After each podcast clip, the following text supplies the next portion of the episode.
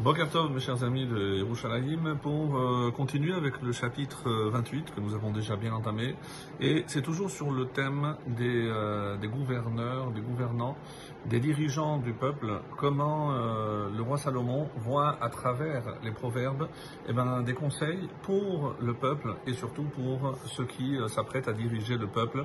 On a vu déjà ce parallèle entre le dirigeant et, euh, et le berger.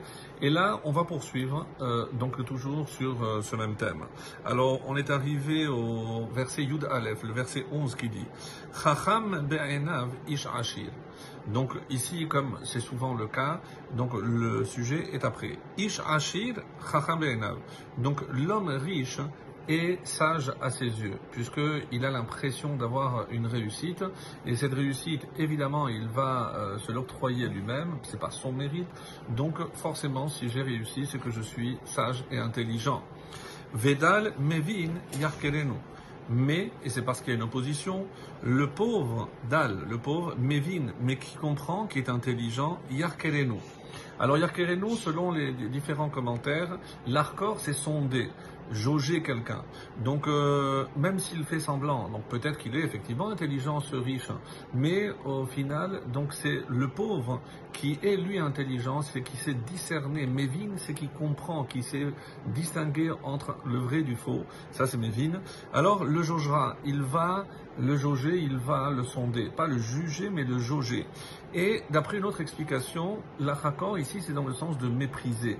Pourquoi? Parce que justement, lui, il est peut-être pauvre, mais il est intelligent. Donc parce qu'il sait très bien que la richesse n'est pas euh, proportionnelle ou conditionnée évidemment à l'intelligence, puisque c'est Hachem qui décide. Donc il, euh, le Yarkereno, il va le mépriser. Pourquoi? Parce qu'il croit qu'il est riche. Alors c'est pour ça qu'il se croit intelligent. Donc voilà les deux façons de comprendre ce onzième verset. On passe au Yudbet, le douzième. Ba'alot tzadikim rabba. Alors ici les tzadikim, donc c'est les justes, on parle toujours des dirigeants. Ba'alot c'est comme l'explique ici le commentaire, bismoar lorsqu'ils se réjouissent. Moshelim tzadikim, il s'agit des dirigeants, mais qui eux sont des justes. Al hatov she'asa Hashem imam. Pas parce qu'ils sont appréciés du peuple, non, parce qu'ils se rendent compte et ils sont euh, redevables, ils sont reconnaissants à Kadosh Baruch Hu, parce que s'ils ont cette position, c'est évidemment, ils savent, ils sont conscients que c'est à Kadosh Baruch Hu qu'ils doivent cela. Donc on va traduire, quand les justes, Baalot, sont en liesse, Rabat Iferet, il y a une grande gloire. Certains vont dire une grande fête, puisque la fête elle est pour tout le monde, parce qu'on a la chance d'avoir des dirigeants tzadikim. Vous pouvez imaginer ce que ça peut donner, comme on a vu lors de notre histoire, même si les cas ont été rares, mais il y a quand même eu David, Shlomo lui-même. Donc euh, la chance d'avoir des dirigeants vraiment euh, tzadikim, des vrais, de vrais justes. Et c'est pour ça la suite du 12e dit Uvkum Reshaim, mais quand les méchants se lèvent, Yehupas Adam. Alors c'est il se dissimule. Ici, Yehupas, c'est Arposet, c'est aussi se déguiser. Ou alors, il se cache. Yehupas Adam, en français, on peut traduire chacun se dérobe. Pourquoi? Parce qu'on sait très bien, ou plutôt, on ne sait pas à quoi s'attendre. Lorsque on a des mécréants, des méchants à la tête, lorsqu'ils se lèvent et ils dirigent eux le peuple, il vaut mieux euh, évidemment faire profil bas, se cacher, parce qu'on ne sait pas à quoi on peut s'attendre de la part de, de Rechaim, à qui euh, Dieu a donné ce, pouvoir de diriger et de, de contrôler.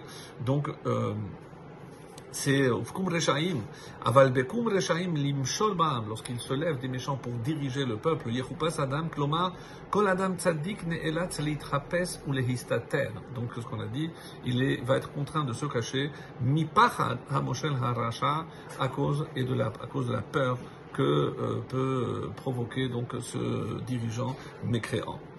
Et on termine avec le 13 ce matin, 13 Yud Gimel, Fesha'av lo. Celui qui couvre, littéralement qui cache, qui dissimule ses fautes, lo il ne réussira pas, il ne prospérera pas. Ou ve'ozev yerucham. Quelle phrase extraordinaire, donc, puisque nous avons déjà bien entamé le mois de Av, et on sait que, comme les initiales de Av le laissent suggérer, Aleph et Bet, Elul, bah, le mois de Elul, là où on va commencer évidemment à se préparer à Rosh Hashanah, à la Teshuvah, et on répétera cette phrase, cette phrase, Yerucham. Mais celui qui les reconnaît, qui les confesse, Ve'ozev et les quitte, en parlant toujours des fautes, Yerucham, eh ben, il obtiendra la miséricorde, la miséricorde divine.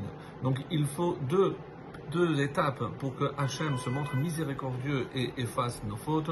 D'abord, modé, reconnaître, reconnaître qu'on s'est trompé. C'est pas toujours facile, même vis-à-vis d'un être humain, on a du mal à admettre qu'on a tort.